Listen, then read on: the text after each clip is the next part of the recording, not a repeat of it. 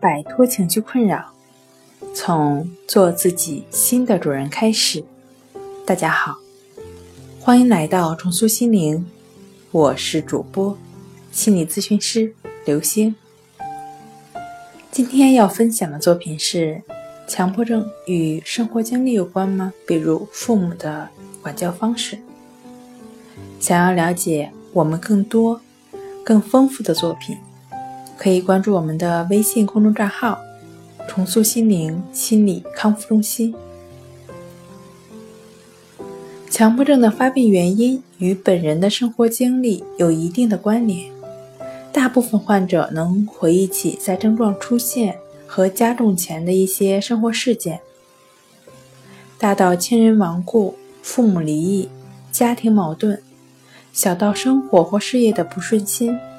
压力的重重等等，但是目前大多数研究认为，生活事件是强迫症的诱发原因，而不是唯一的致病因素。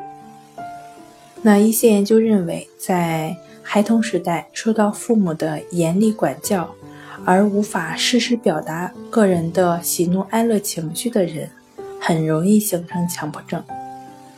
通常呢，这些孩子在成长过程中，心理发育没有得到足够的自由空间，而且因为受到父母的严厉管制，相对而言容易造成心理上的压抑，那些强迫行为就会成为一个发泄的出口。当然，这也只是一部分病友的发病机制。好了，今天就跟大家分享到这儿。这里是我们的重塑心灵。如果你有什么情绪方面的困扰，都可以在微信平台添加幺三六九三零幺七七五零，幺三六九三零幺七七五零，即可与专业的咨询师对话。你的情绪，我来解决。